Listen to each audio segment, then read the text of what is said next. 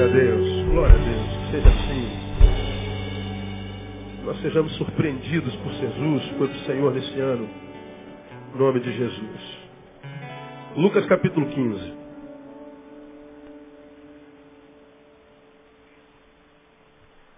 Esse ano eu quero começar falando sobre o filho pródigo.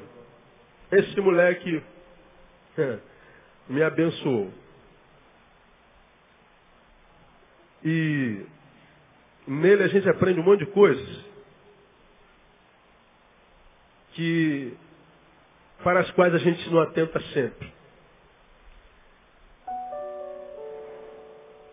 Quase toda a minha vida, quando lia a parábola do filho pródigo, e já preguei sobre ela dezenas de vezes, não só no filho pródigo, mas quando a gente vê um erro cometido por alguém, somos tentados quase que na totalidade a olhar para o erro cometido. E quando a gente olha para o erro cometido, nós somos tentados a julgar a pessoa. Cometeu um erro, a gente acredita que por causa de um erro, tudo nela foi desconstruído, deixou de ser quem é. E não é verdade. Todos nós cometemos erros, alguns graves. E a despeito dos erros graves que cometemos, não deixamos de ser quem nós somos. Geralmente, quando se comete um erro grave, a gente só deixa de ser quem sempre fomos no conceito dos outros. Só. Cometi um erro grave, você se decepcionou comigo. Bom, eu continuo ser quem eu sou não mais na sua cabeça, no seu conceito. Porque geralmente nós temos a respeito do outro, principalmente alguém a quem a gente ama, a ideia inconsciente de perfeição. Por isso nós não perdoamos erros. E aí alguém erra, geralmente a gente olhando para o erro dele, frustrado, decepcionado, porque não devia ter errado, não devia ter feito isso. A gente diz, sabia, que ele não era isso tudo. Sabia que ela não era isso tudo. Sabia que era tudo farsa. Não, não. O erro não desconstrói quem nós somos. Nós continuamos a ser a mesma coisa. Bom, essa parábola nos ensina isso.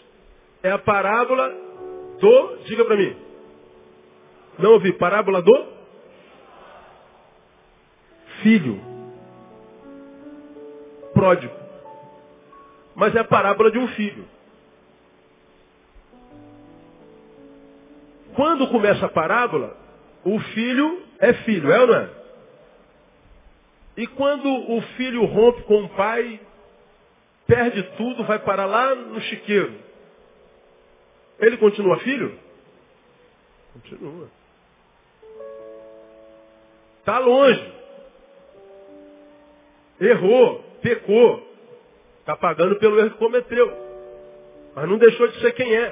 Filho. Ele volta. Quando volta, ele diz assim, já não sou mais digno de ser chamado o quê? Teu filho. Mas o que, que o pai faz? Não, dá cá teu dedo. Mata o bezerro, porque esse meu filho estava morto, reviveu, estava perdido, se encontrou. Você continua filho, meu filho. O erro não te constrói o que você é. Macula a tua imagem, a tua história, mas só nos olhos dos outros.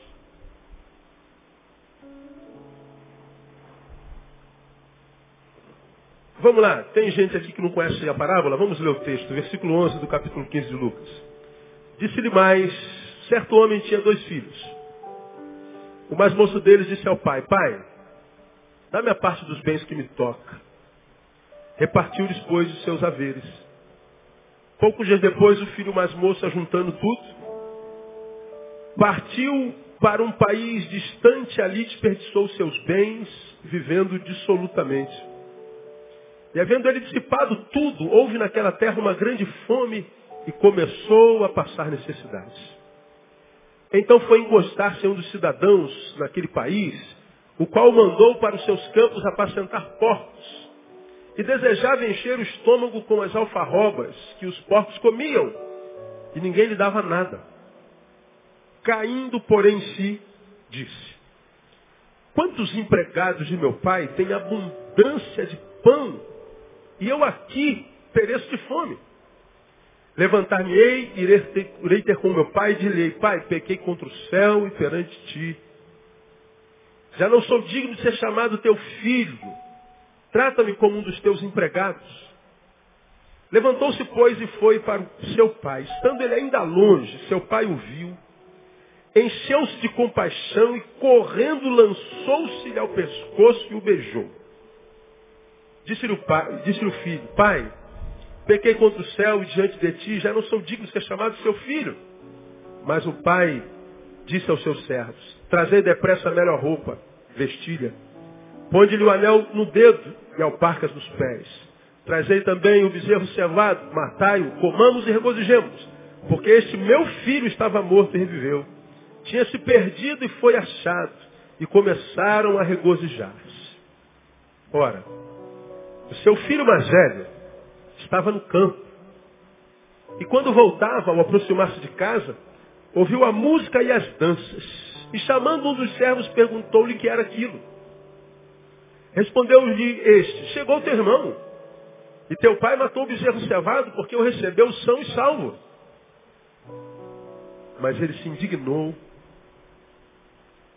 e não queria entrar. Saiu então o pai e estava com ele. Ele, porém, respondeu ao pai, eis que há tantos anos te sirvo, nunca transgredi um mandamento teu, contudo nunca me deste um cabrito para que eu me regozijasse com os meus amigos. Vindo por este teu filho, que desperdiçou os teus bens com as meretrizes, mataste-lhes o bezerro cevado? Replicou-lhe o pai, filho, tu sempre estás comigo, tudo que é meu é teu. Era justo, porém, regozijarmos e alegrarmos, porque este teu irmão estava morto e reviveu. Tinha se perdido e foi achado. Amém, amados? Essa é a história do filho pródigo. Aqui nós temos algumas, algumas considerações para o início desse ano. Algumas verdades estão aqui desde que o texto está escrito, mas que eu tenho certeza nós não atentamos para algumas delas. Primeiro, todos nós sabemos que esse pai, ele é uma alusão a Deus. E o filho pródigo, uma alusão ao pecador. Ao homem que por causa do pecado se afastou de Deus. E lá ele é alcançado pela graça de Deus, conscientização, e ele então, a despeito do pecado, dos erros, da porcaria de vida que vivi, foi viver entre os porcos. A despeito disso, porque arrependeu-se dos seus pecados, das suas atitudes, dos seus erros, ele volta para Deus e encontra o Pai com os braços abertos, dizendo, olha, você continua filho, você vai ter uma segunda chance. Esse texto faz alusão ao fato de qualquer homem, filho de Deus, pecador, tem, a despeito do pecado, dos equívocos cometidos na vida, sejam eles quais forem, direito a retornar à casa do Pai com a certeza de que o Pai vai recebê-lo de volta. Todos nós sabemos disso.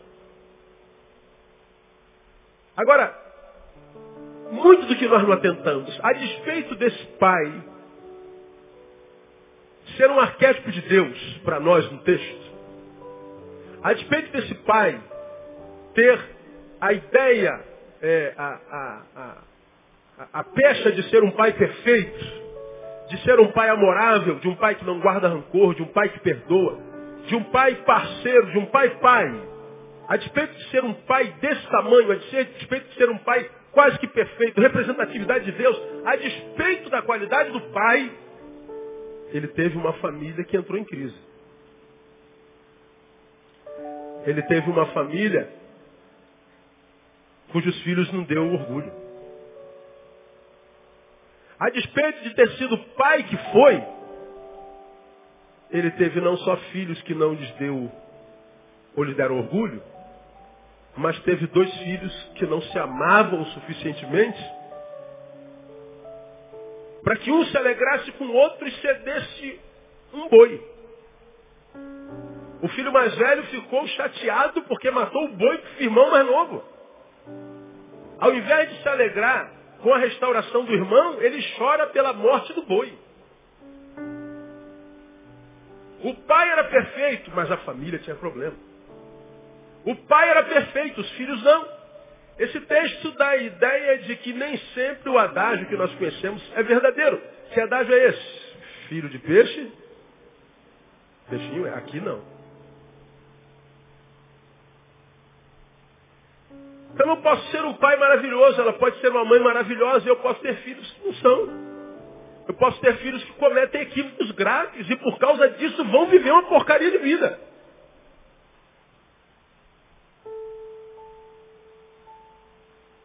Essa é uma realidade possível diante de nós. Mas na verdade eu não vou falar sobre família hoje ainda. É só um, um, um relance. Outra coisa, esse texto me mostra que o nosso Deus é um Deus de segunda chance. Porque o menino, como já preguei aqui no passado, faz 18 e diz assim, já sei tudo. Eu não estou mais afim de dar satisfação para ninguém, coroa. Estou afim de viver minha liberdade. Chega de se senhor, não senhor, de de me cercear, de, de, de, namorar, de beijar na boca, de ir pra balada. Chega dessa palhaçada, agora eu sou homem igual a você, cresci, fiz 18, então me dá meu direito de herança, eu vou embora. O pai não falou nada, toma, vai. Porque o menino imaginava, já sabia tudo, como eu já ministrei aqui, ele só não sabia que não sabia nada de administração financeira. Ele só não sabia que não sabia nada de construção de amizades. Ele só não sabia que o que ele tinha de mais precioso ele deixou, que era a família. Ele só não sabia que o que a gente tem de mais valoroso na vida é um pai amorável, uma mãe amorável. Ele só não sabia que a vida de um filho só encontra sentido quando ele honra pai e mãe. Ele só não sabia que não sabia nada. Porque uma pessoa que diz eu sei tudo, claro, está comprovado, não sabe nada. Nada. E em consequência de saber tudo, para de aprender, e quem para de aprender está perdido, vai aprender com dores. Não aprende com preceitos, vai aprender com a faca, vai aprender com o chicote da vida. Vai aprender com os equívocos no percurso, vai aprender nos buracos dentro dos quais cairá.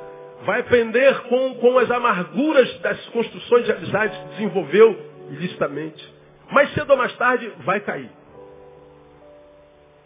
Pois bem, a despeito disso, esse moleque teve uma segunda chance. Há outros personagens na Bíblia que pecaram e não tiveram segunda chance. Alguns nem a buscaram. Será que a gente consegue lembrar de alguns? Vê se você lembra de algum. Lembra de algum? Saul, primeiro rei de Israel, se corrompeu no poder, foi carcomido pela inveja de, de, de, de Davi, se rebelou contra Deus, contra o seu povo, contra, se rebelou contra tudo.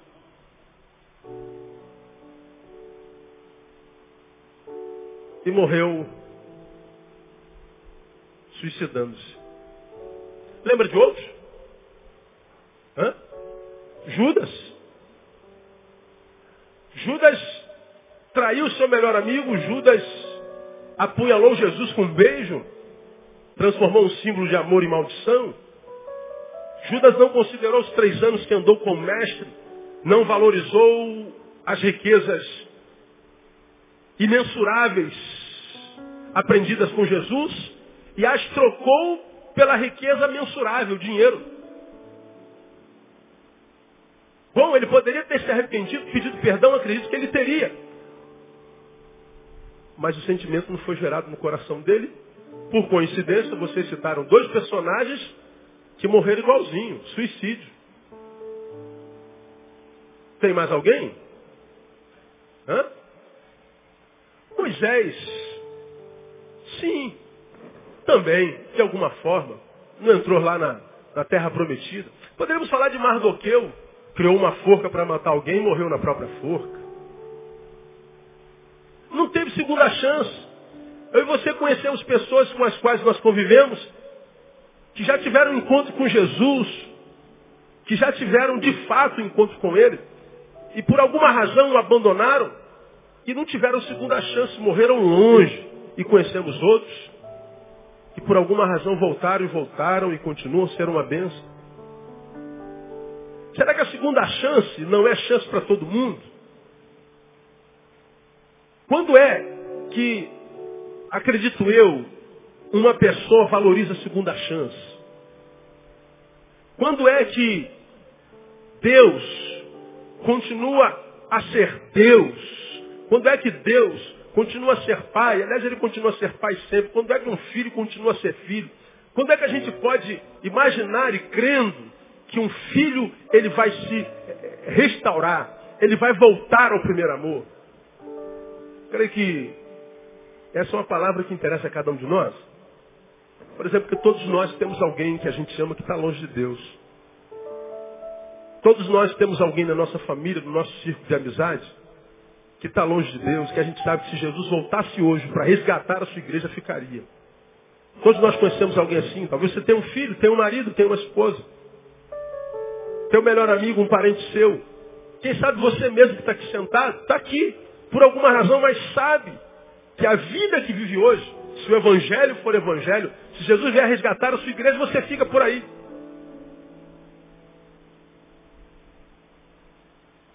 Quando é que ele nos dá a segunda chance? Parece que nem sempre é para todos, né? Mas eu vejo algo nesse menino que eu acredito Deus admira demais no ser humano.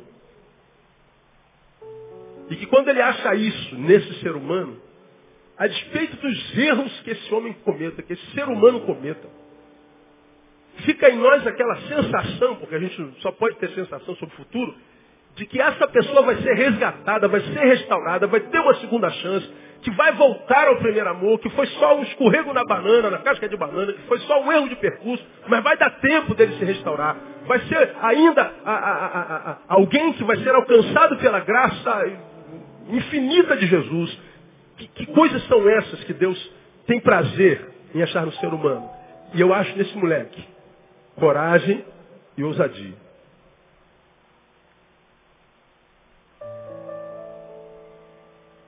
Eu acho que coragem é uma coisa que Deus honra no ser humano. Quando ele usa Timóteo, ele diz assim, porque Deus não nos deu o espírito de quê? Quem conhece esse versículo? De o quê? Covardia. Diga assim, Deus não nos deu espírito de covardia. Diga para alguém do seu lado. Deus não te fez covarde. É o que ele está dizendo lá, Paulo a Timóteo. Ora, se ele não nos fez covarde, ele nos deu o espírito de coragem, de poder. Paulo está dizendo a Timóteo que Deus tem prazer quando o sujeito é macho. Quando o sujeito é sujeito homem, quando a mulher é sujeito mulher.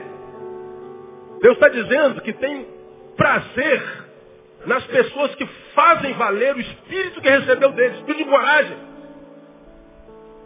Ele está dizendo que Deus faz valer e se alegra quando se encontra com um filho que não abriu mão do espírito que recebeu dele, que não vive num jeito contrário àquele para o qual foi chamado e batizado.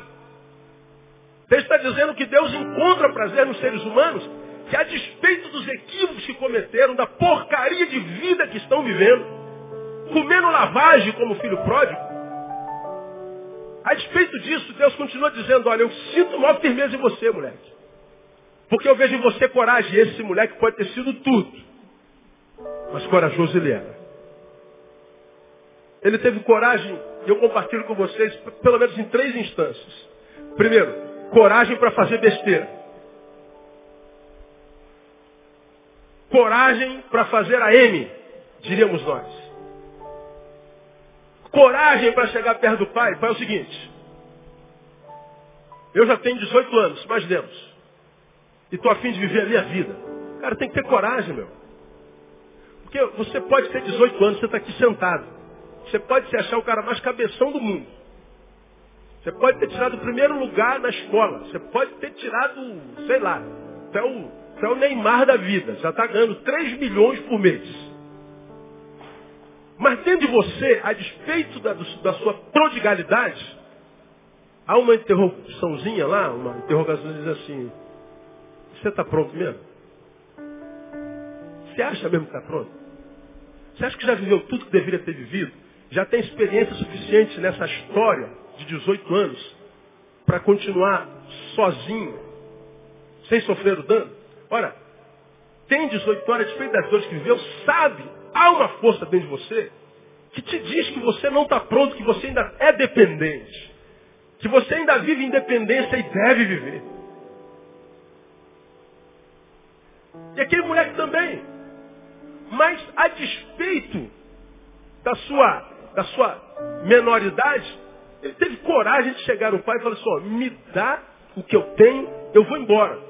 O pai não disse nada, mas o pai poderia ter sentado, mas por que você vai fazer isso? Ah, por causa disso, disso, disso, disso, disso, disso, disso, disso, disso. Porque você sabe que você pode ter uma relação com essa pessoa que está do seu lado 20 anos. Se ela comete um erro, ou se ela diz não para você, se alguém que está magoado com ela chega perto de você e enche a tua cabeça contra ela, uma sementinha de dúvida entra no teu relacionamento entre você e ela. O que disseram sobre essa pessoa coloca um, um, um, um lenço entre você e ela.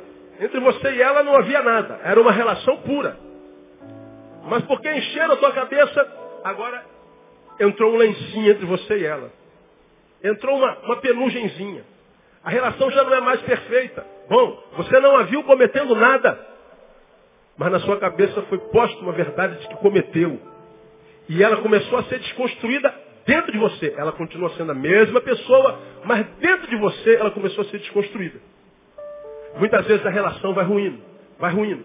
Bom, o pai não perguntou por que, que o filho estava querendo ir embora. O pai simplesmente disse, tá bom filho, vai lá. E o moleque foi. Diz o texto que ele não foi para o bairro distante. Não foi para outro estado. Ele foi para onde? Quem atentou para o texto? Para outro, para outro país. Foi para longe. Lá viveu dissolutamente, é o que ele queria. Viver dissolutamente, sem regras, sem limites.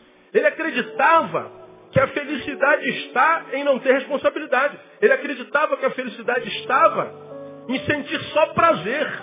Ele acreditava que a felicidade estava em, ausência de dever. Ele se equivocou. A felicidade está no equilíbrio disso tudo. Ele foi embora. E como qualquer ser humano, porque ele cometeu um erro, nós somos tentados a olhar para o erro que ele cometeu e às vezes nós ficamos quase que torcendo para a desgraça dele, para a piora dele, para que ele seja punido, para que ele seja desonrado. Pois é, mas não foi como o pai ficou pensando, não. Porque o pai sabia que aquela besteira que ele cometeu era produto de imaturidade, não de maldade. Era produto de uma mente não pronta. E não de uma mente deformada pela maldade. Quando o pai olha para aquele menino, vê um menino que está cometendo uma besteira, e que cometeu e pagou por ela, mas ele não desconstrói o menino dentro do seu coração, porque Deus conhecia o coração daquele menino, o pai conhecia o coração daquele menino. O pai valorizou a intenção do menino. Qual era a intenção do menino? Viver. Viver não é pecado. Pecado se estabelece na forma como a gente vai viver, mas viver não é pecado. O menino queria viver. O erro dele foi imaturidade, foi falta de sabedoria, foi pouco tempo vivido. Então, a despeito do erro cometido, o pai valoriza a coragem que ele teve. Ele teve coragem de romper. Agora responda para si. Você já teve medo, não de romper, mas o oposto. Você já teve medo de dizer obrigado para alguém? Você já teve medo de dar um abraço a alguém a quem você já quis abraçar, mas ficou com medo de fazê-lo? Você já teve medo de dizer, ó, você é uma bênção? Você já teve medo de fazer um carinho, de fazer um cafuné? Será por medo de ser rejeitado? Por medo de ser mal compreendido? Por medo de ser julgado? Você já teve medo de fazer o bem? Ah, eu tenho certeza que quase todos nós já tivemos esse medo. E por causa desse bendito medo, a despeito de não termos feito nenhuma besteira, muitas vezes nós deixamos, muitas vezes nós deixamos colher muitas coisas boas. Porque a Bíblia diz, Gálatas capítulo 6, tudo que o homem semear, isso também se fará. Paulo está escrevendo aos Gálatas sobre o chamado efeito bumerangue. Já preguei sobre isso aqui. Semente é bumerangue. Pede seu bumerangue e jogue. Ih, rapaz, sumiu. Aí tu acredita que sumiu mesmo, né? Aí tu vira as costas, né? Vai embora. O que, que acontece contigo? Ganha uma bumerangada na cabeça. Pum. Porque o bumerangue ele vai, vai, vai, vai, vai, vai, mas por causa do, do, da, da, modelagem dele, ele sempre volta. Paulo está falando sobre isso. Esse menino, irmãos, ele colheu tempestade, ele colheu. Ele, colheu tempestade porque plantou isso. Ele foi viver uma porcaria de vida porque plantou isso. Ele foi viver solidão, humilhação, porque ele rompeu com a família, rompeu com o pai, fez besteira, fez M, ele fez o que não deveria ter feito, ele colheu, sofreu, apanhou, foi chibatado, humilhado, tá certo? Tá lá, mereceu isso. Mas a despeito da desgraça que ele fez, Deus olha para ele e fala assim, esse menino pode ser um burro, mas é um burro corajoso. Então ao invés de ficar punindo porque ele é burro a vida inteira, eu vou honrar a coragem que ele teve. Coragem até para fazer besteira. Muitas vezes nós não temos coragem nem para fazer o que é certo. A coragem desse menino não foi uma coragem maldosa, foi uma coragem imatura. E aqui é uma coisa maravilhosa. Perceba, irmãos, que Deus, é, ou para Deus, o problema deixa de ser um problema se nós assumirmos e buscarmos mudança. O menino fez besteira? Fez. Sofreu, sofreu. Caiu em si, caiu. Voltou, voltou. E aí? Ficou tudo bem. Porque Deus não tem problema com os nossos problemas. Eu tenho pregado isso por onde eu passo. Que Deus não suporta, irmão. É quando nós geramos os nossos problemas e não assumimos. Que Deus não suporta é quando nós cavamos nossos buracos, depois, dentro dos nossos buracos, ficamos culpando a todos, menos a nós mesmos. Tivemos um, um problema no som. Essa caixa nova. Cara, uma delas estourou. Teve alguém de fora que mexeu na caixa. Então, antes dele mexer na caixa, a caixa estava boa. E mexeu porque nós permitimos. Nós cedemos. Quanto custa uma caixa dessa nova aí? Oito mil. Oito mil. Tem que pode. Três pedaços de madeira, quatro pedaços de madeira. Permitimos. Ele mexeu. No dia seguinte, quando veio, viemos usar o som, aí ele me falou assim, essa caixa de vocês está com problema, né? Não, não está não. Mano. Pelo menos até antes do culto não estava não. Antes você, não, tá com problema sim. Não, não estava. Nós tocamos na noite anterior que você tocou. Mas não tem problema nenhum, a caixa é zero, é nova. Não, tá com problema sim, cara. Tá com problema sim. Não estava. Ou se tem problema ou não? Problemas existem para quê? Quem já aprendeu isso? Problemas existem para serem resolvidos. Vamos resolver o problema. Leva a caixa, e conserta a caixa. Problema nenhum. A caixa volta novinha. De repente está até dentro da garantia. Então o problema não é problema. Qual é o problema numa situação como essa? É o sujeito ter queimado a caixa e não ter dito, pastor, acho que eu usei a caixa errado. Eu acho que eu queimei a sua caixa. Pastor, eu não sei o que aconteceu. Eu sei que quando eu comecei a usar a caixa, a caixa não estava queimada e agora está queimada. Então, pastor, a culpa é minha. Pronto. Acabou o problema. Não precisa pagar nada. Só seja homem e diga assim, foi eu. Acabou. Pediu perdão, alcança misericórdia na hora. É bíblico. Aquele que confessa os seus pecados e os deixa, conclua para mim, alcançará misericórdia. Aquele que confessa o seu pecado e deixa, ele está dizendo assim, é como se não tivesse cometido mais, é misericórdia. Então se o moleque tem coragem para fazer a besteira e assume a besteira que fez, Deus está dizendo, então não há mais besteira para mim, filho. Na Bíblia está dizendo que ele tem amnésia por nós. Ele diz, dos vossos pecados concluam para mim. Não me lembrarei mais. Então aqui é a primeira palavra do seu coração, 2012. Saiba, você vai fazer besteira na vida. 2012 é possível que nós façamos besteira na vida. É possível que nós, consciente ou inconscientemente, cometamos alguns equívocos. E se acontecer contigo, conosco, comigo, sejamos homens para dizer, Deus, foi eu. Porque Deus não tem problema com o teu problema. Se você é alguém que diz, Deus, eu criei um problema. Que Deus não tolera, tolera são problemáticos que não se admitem como tal. Problemáticos que não se admitem como tal são problemáticos dos quais Deus se afasta. Esse moleque era um moleque de coragem, de coragem. E há outros exemplos na Bíblia de homens que cometeram equívocos, já estamos aqui. Dois, três ou quatro que cometeram equívocos não tiveram segunda chance. Mas tem na Bíblia alguns outros que tiveram segunda chance. Um deles é quem? Davi. Davi cometeu besteira ou não?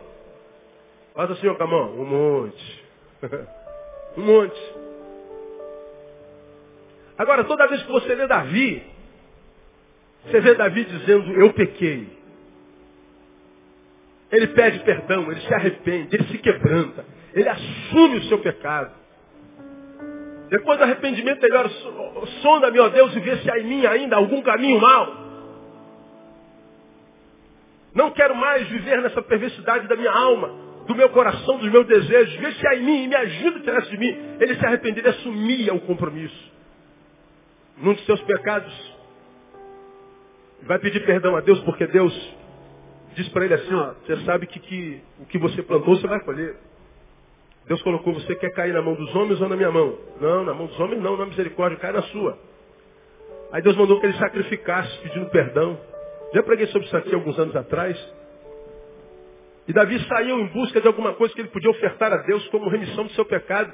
Ele chega na eira, na fazenda de um homem chamado Araúna, você conhece esse texto.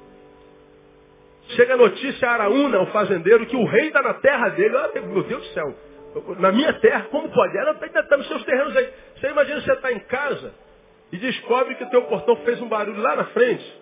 Você vai olhar a Dilma Rousseff.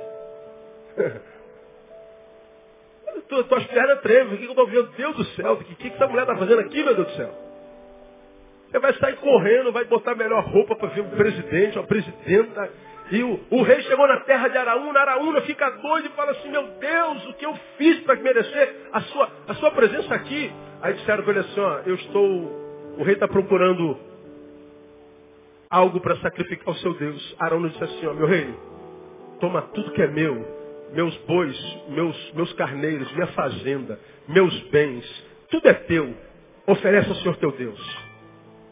Será uma honra poder abençoá-lo para que o Senhor possa sacrificar o seu Deus. Davi diz uma palavra tremenda. Não, não, Araúna. Antes tu pagarei pelo seu preço. Porque eu não oferecerei ao Senhor sacrifício que não me custe nada. Eu não oferecerei ao Senhor sacrifício que não me custe nada. O pecado que eu cometi feriu, magoou, desconstruiu, matou. E o meu arrependimento tem que ser um arrependimento que me custe.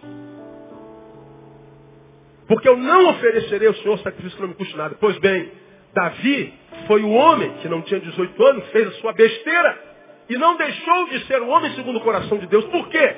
Porque o cara tinha coragem de assumir os seus pecados, de assumir os seus problemas. Ele tinha coragem de dizer, foi eu.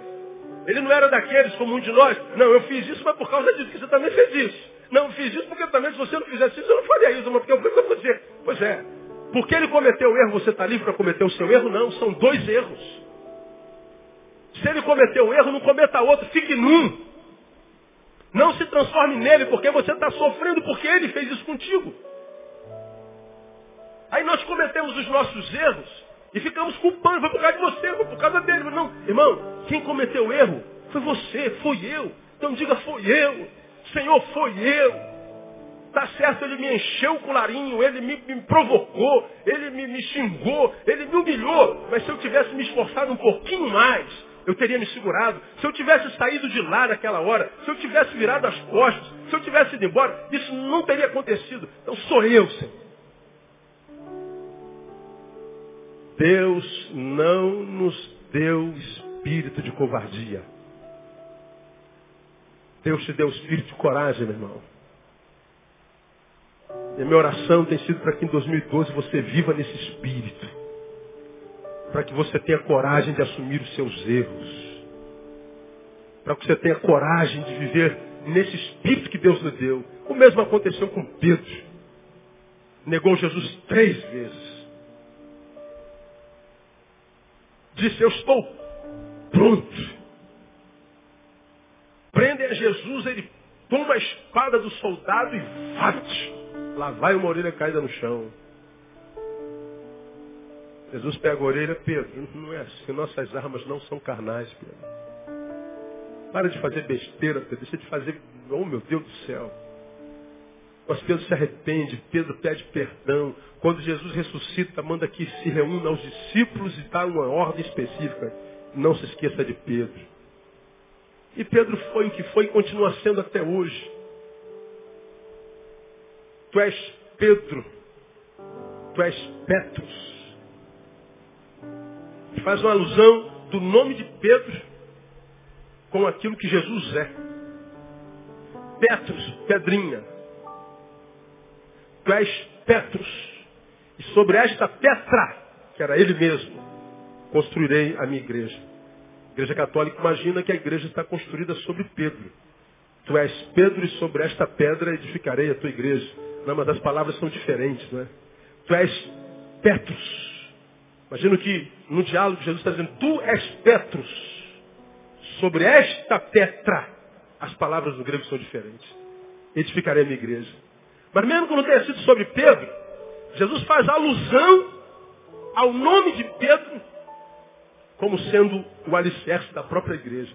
O alicerce do que você é. E foi um cara que traiu Jesus não só uma vez, mas três. Foi o cara que tentou matar Malco, arrancando-lhe a orelha. Ele queria cortar a cabeça.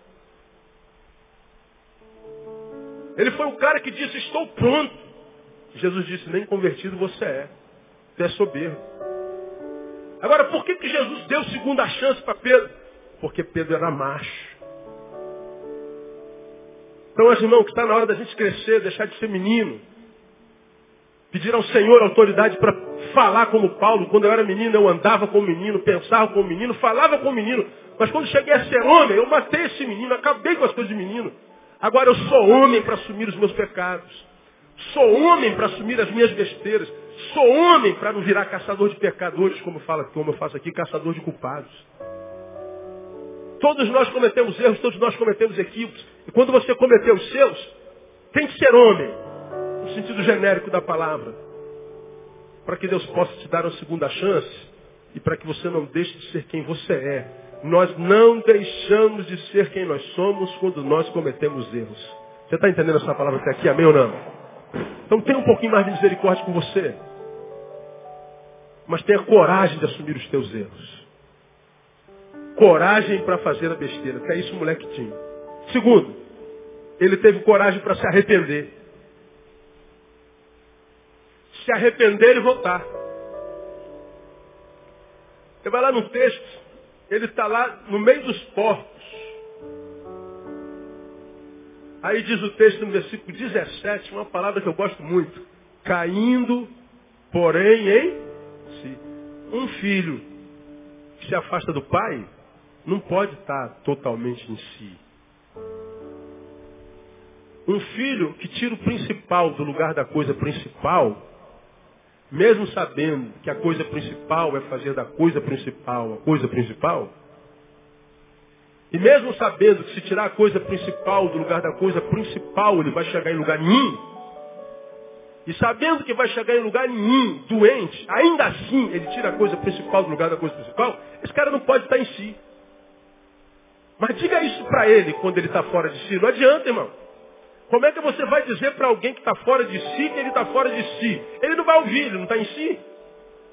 Você vai estar tá falando com uma outra personalidade, por isso que tem os choques. Por isso que Jesus diz, não lanceis pérolas aos porcos. Agora diz o texto que com dinheiro na mão, ele estava fora de si, mas quando ele estava entre os porcos, vivendo uma porcaria de vida, ele cai em si.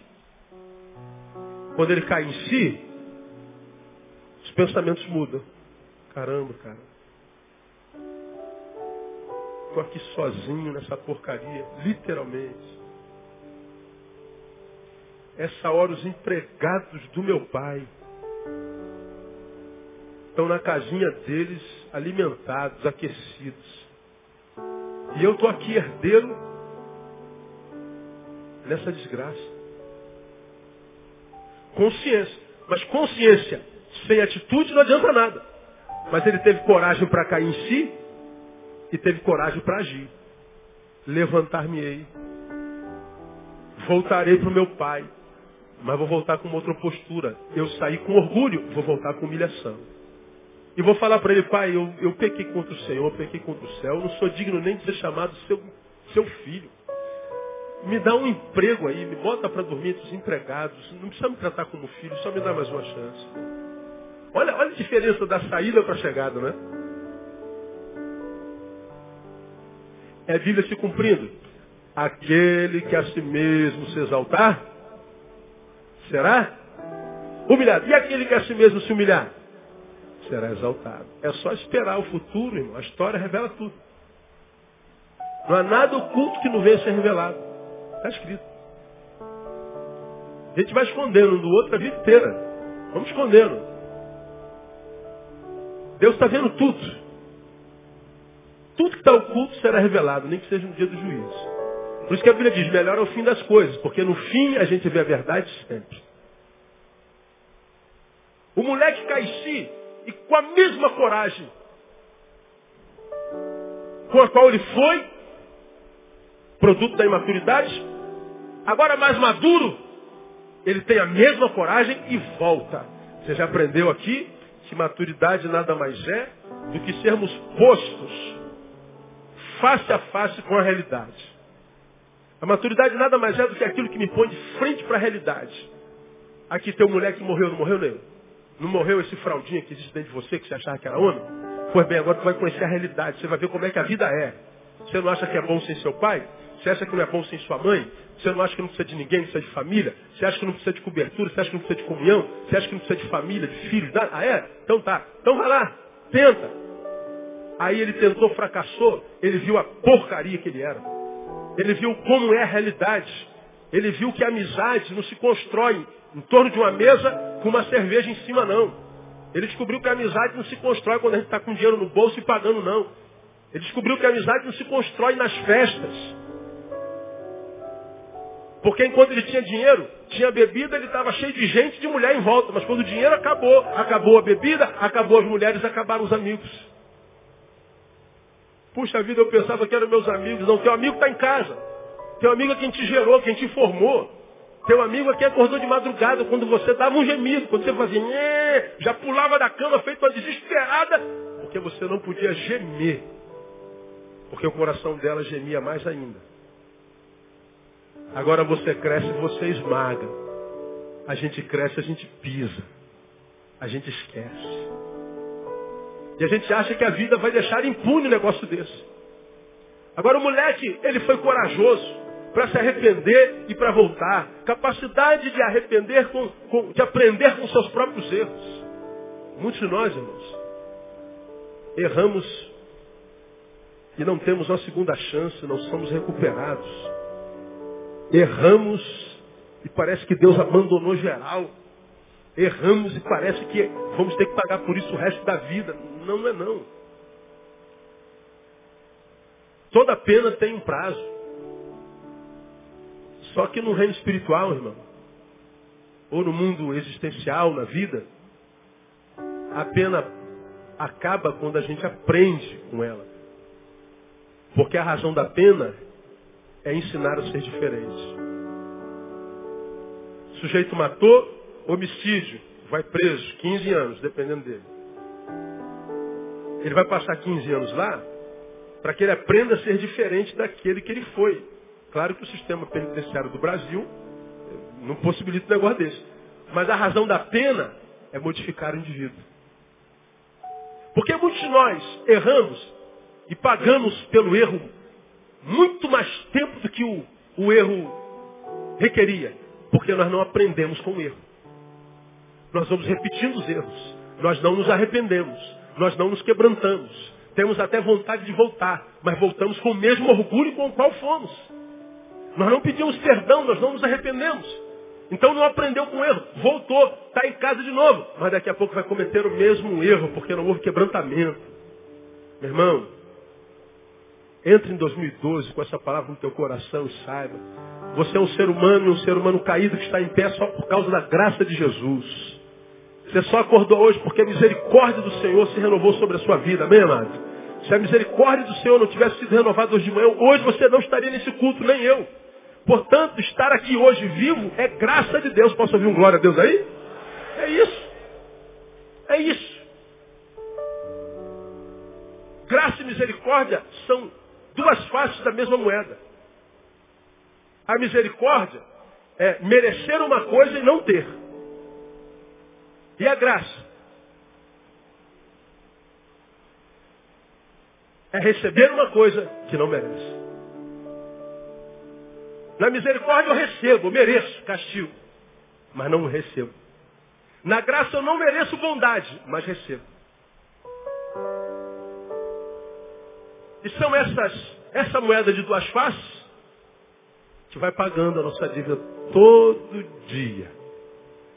De modo que amanhã, quando você acordar, você acorda com essa moeda na mão. Com a graça de Deus, vai receber o que não merece. Não receberá o que merece.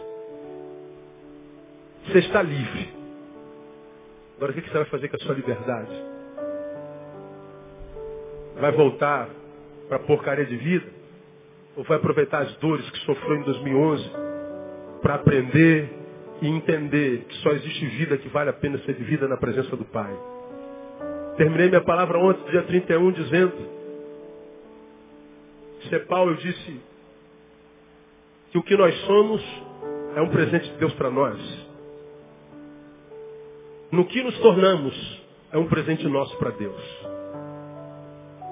O que nós somos é um presente de Deus para nós. No que nos tornamos é um presente nosso para Deus. A minha oração é que você tenha o desejo de dar um presente lindo para Deus esse ano. Que presente é esse? O melhor que você puder ser.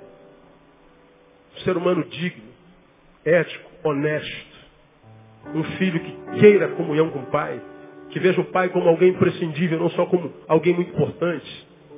Diante dos erros cometidos, nós temos duas alternativas, irmãos. Apenas duas. A primeira, de arrependimento, que produz humilhação. A segunda, de orgulho, produz dureza de coração. O moleque teve coragem de ir. O moleque teve coragem de voltar. Quando Deus acha uma pessoa corajosa como essa, Ele abre os braços e diz, filho, teu erro não mudou nadinha do que você é para mim. Eu continuo amando você. E você vai ter a segunda chance. Segue em frente e eu vou te dar vitória no nome de Jesus. Termino. Coragem para fazer a besteira. Coragem para se arrepender e voltar. Coragem para se enxergar como de fato é. coragem para se enxergar como de fato é. Irmão, para se enxergar como de fato é, tem que ter coragem mesmo.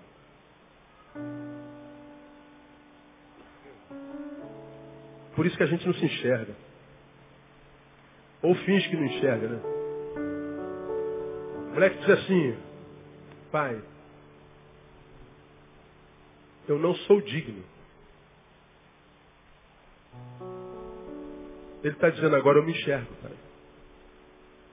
Pai, quando eu estava lá na lavagem, lá na farroba, lá nos portos, eu me lembrei de como eu era aqui na tua presença.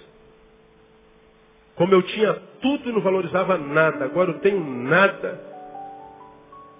E daria a vida por um por uma agulha.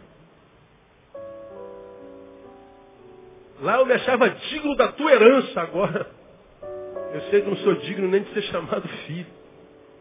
Agora eu me enxergo, Pai. Agora eu sei quão porcaria eu sou. Agora eu sei, Pai, que o que eu tinha, não tinha por causa de mim, eu tinha por causa do Senhor. Era graça.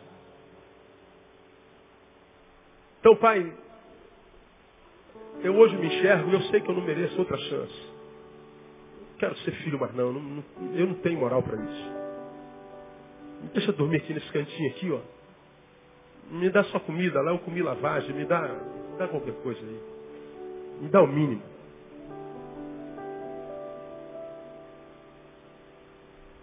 É como quem sofreu um acidente e ficou paraplégico. Paraplégico tem pernas? Sim ou não? Sim ou não? Sim. Funcionam? Não. Tem pernas? Funcionam? Não. O corpo dele é completo? Sim ou não? Funciona todo? Não. Está lá. Mas não funciona. Eu e você temos duas pernas. Corremos, saltamos, pulamos. Não lembramos de agradecer pela nossa perna nenhuma vez. Porque andar para nós pular é normal. Perca a possibilidade de fazer isso. Você vai se lembrar da tua perna todo dia. Se um cara que está sendo curado de paraplegia Perna paralisada, ela existe, mas não funciona. Sentar para lá de cá que eu posso cair e ficar paraplégico. Ele está aqui fazendo o trabalho na BBR porque as pernas estão paralisadas. E ele descobre que depois de três meses o dedinho dele mexeu. Doutor, doutor, doutor, o que foi nele? Meu dedinho, veja meu dedinho. Meu dedinho mexeu. Para ele, irmão, é a glória. Porque um dedinho mexeu.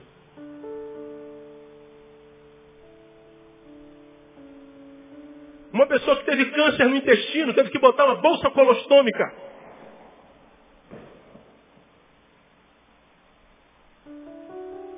Tem o sonho de um dia poder voltar a sentar no vaso e evacuar. Alguém que já teve vista agora é cego, só vê trevas. Se ele vira uma luzinha lá no final do túnel, já vai ser a glória para ele. Por que, que a luzinha é a glória? Por que, que de, mexer o dedinho, mexer o dedinho para ele é a glória? Porque não mexe nada, não mexe nada. Agora ele vê o quanto ter perna é importante, o quanto enxergar a beleza do próximo do mundo é importante, o quanto fazer xixi é importante, o quanto fazer cocô é importante. Agora, quando é que a gente valoriza isso? Quando perde tudo. Quando perde.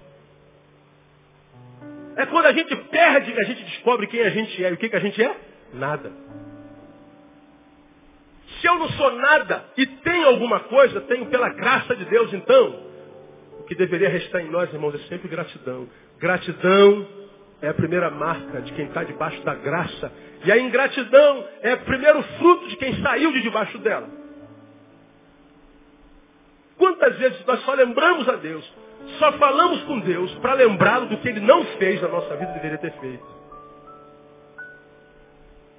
Quantas vezes nós abrimos a nossa boca só para dizer o quanto a gente está triste com Deus, porque Ele permitiu que aquilo acontecesse comigo. Quantos você não conhece, talvez você seja um desses, que está longe do Evangelho, longe do Senhor, longe do Pai, porque o Pai não fez no tempo que você quis que fosse feito, o que você gostaria que fosse feito. Como quem diz, Deus não é justo, não é justo, você está em pé. Você comeu carne ontem feito um porco. Comeu 30 fatias de rabanada ontem. Depois você desmaiou na tua cama, naquele quarto que é só teu, com ar condicionado. Depois de ver mais algum filme. Acordou hoje três horas da tarde, comeu de novo. Ainda abre a boca para dizer que Deus é injusto. Quem está entendendo o que eu estou falando? Não estou entendendo, pastor. Diga para alguém que está do seu lado, cala a boca, meu irmão. Diga assim, eu sou um abençoado. Se você acreditar nisso, diga, eu sou um privilegiado. Irmãos, está pulando. Você tem mãos, você está me ouvindo, tem ouvido.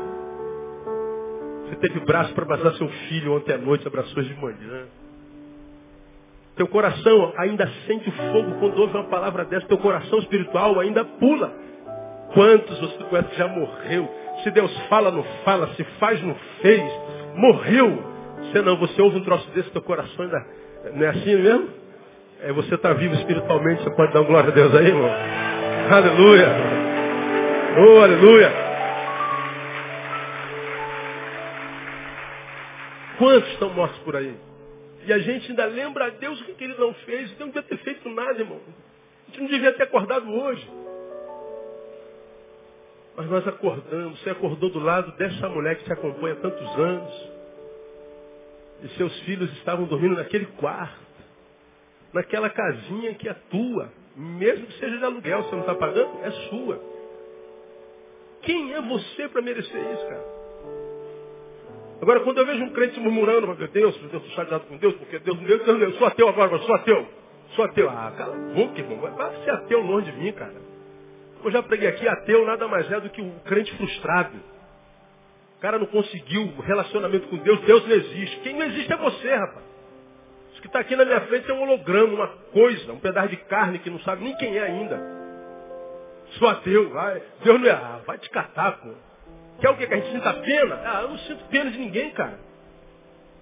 Misericórdia eu tenho de todos que quiserem misericórdia. Agora, pena? Não, pena de quê? Eu tenho pena de animal, que não pode se defender.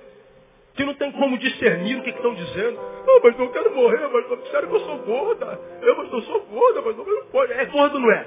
É, é, né, pastor? É ou não é? Então tá chorando de quê?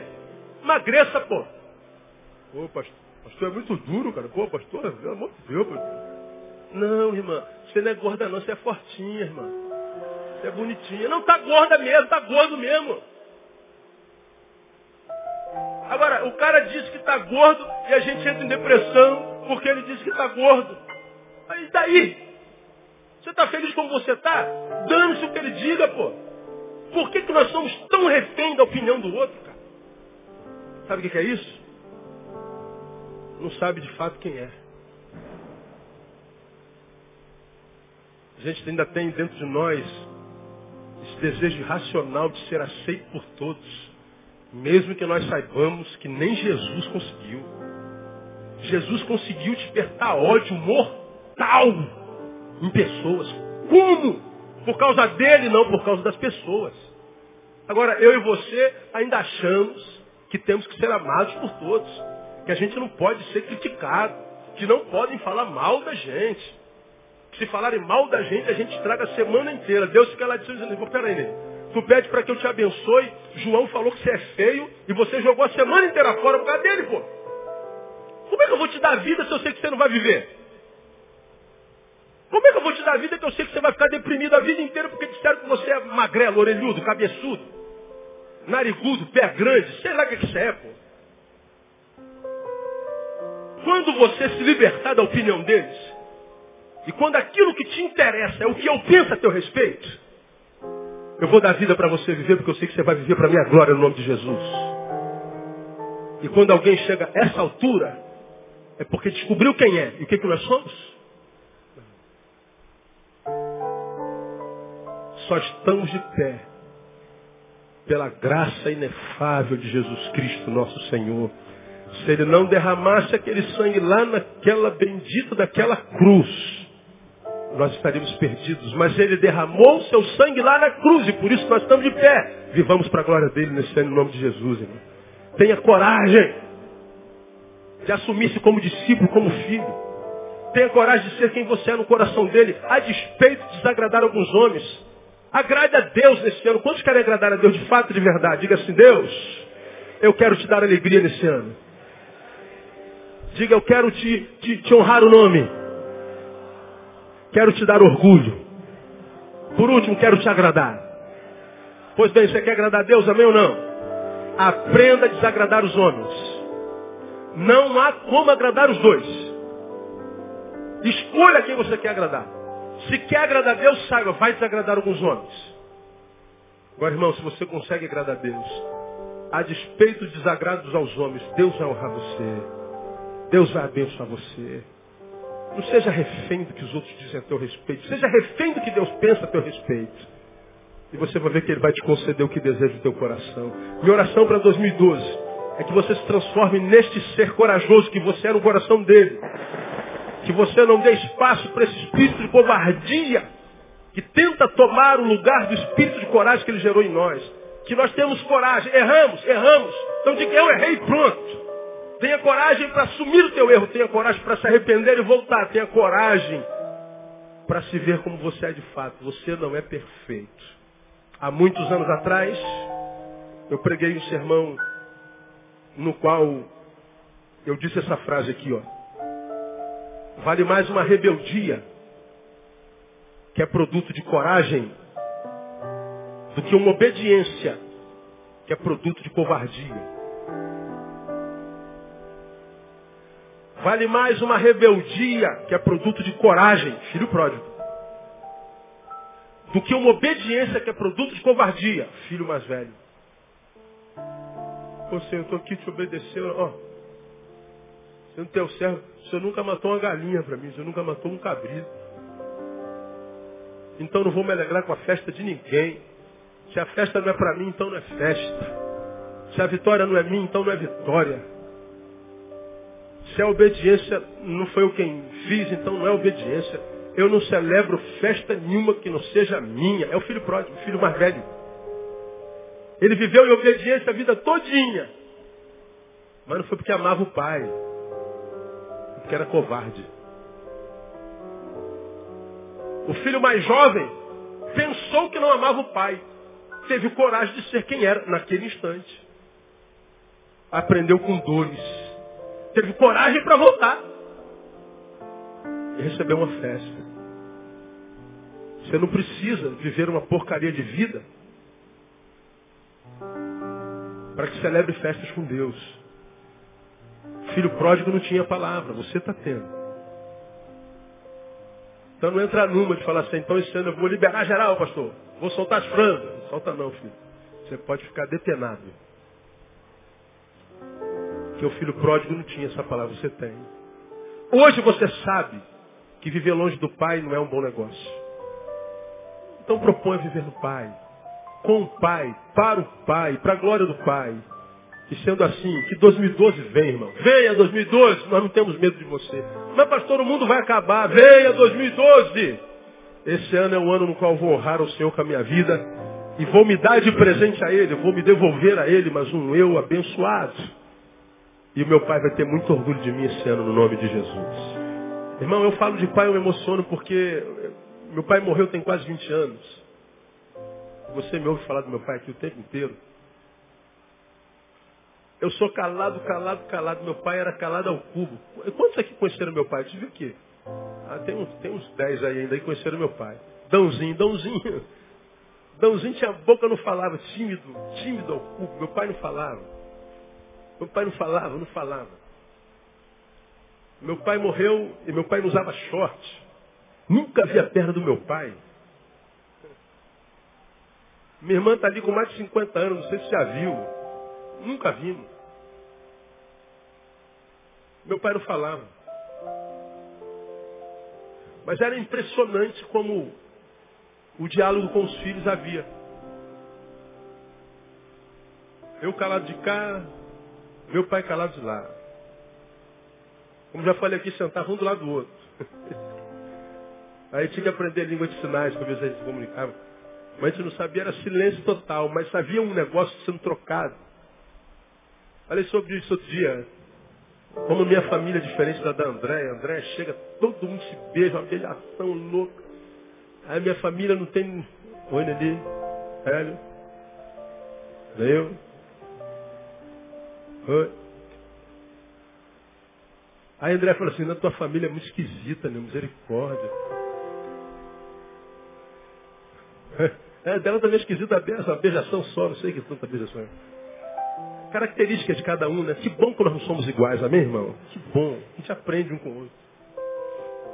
A gente aprende um com o outro. Mas eu me lembro como na cabeça do filho Neil tinha a preocupação de honrar o pai. Eu me preocupava demais com o que meu pai pensava de mim, cara. Até hoje. Meu pai é morto há 20 anos. Às vezes eu vou fazer alguma coisa, imagino o que, que meu pai pensaria de mim se eu fizesse isso. Eu já deixei de fazer coisa pensando no meu pai que já está morto há 20 anos. Hoje os filhos. Misericórdia. Quantos militares nós temos aqui? Deixa eu ver. Você conhece isso aqui, não conhece? Os filhos, ó. Eu acho que os filhos têm que viver a vida. Deve viver a vida. E você é filho de Deus. Por que você não planeja viver uma vida que, entre outras coisas, glorifique e honre o nome do teu Pai? Por que não? Se Ele é o que mais ama você no universo. Se Ele é o que mais sonha com a tua vitória, mais vibra com a tua vitória. Faça isso nesse ano. Você vai ver, quando chegar no dia 31 de dezembro de 2012, você vai olhar para trás, vai dizer assim, rapaz, esse ano valeu. Por que, que valeu? Porque Deus mudou. Deus resolveu te abençoar, não. Porque você mudou. E você resolveu ser abençoado. Como? Vivendo na presença do Pai, na dependência do Pai, para a glória do Pai. Se assim for, que o Pai te abençoe. Que venha 2012. Vai ser o melhor ano da nossa vida. No nome de Jesus, para a glória de Deus. Quem recebe, aplaude ele bem forte. Toda honra, toda glória sejam a Ele dadas por Jesus nosso Senhor. Vamos ficar em pé. Vamos embora para casa.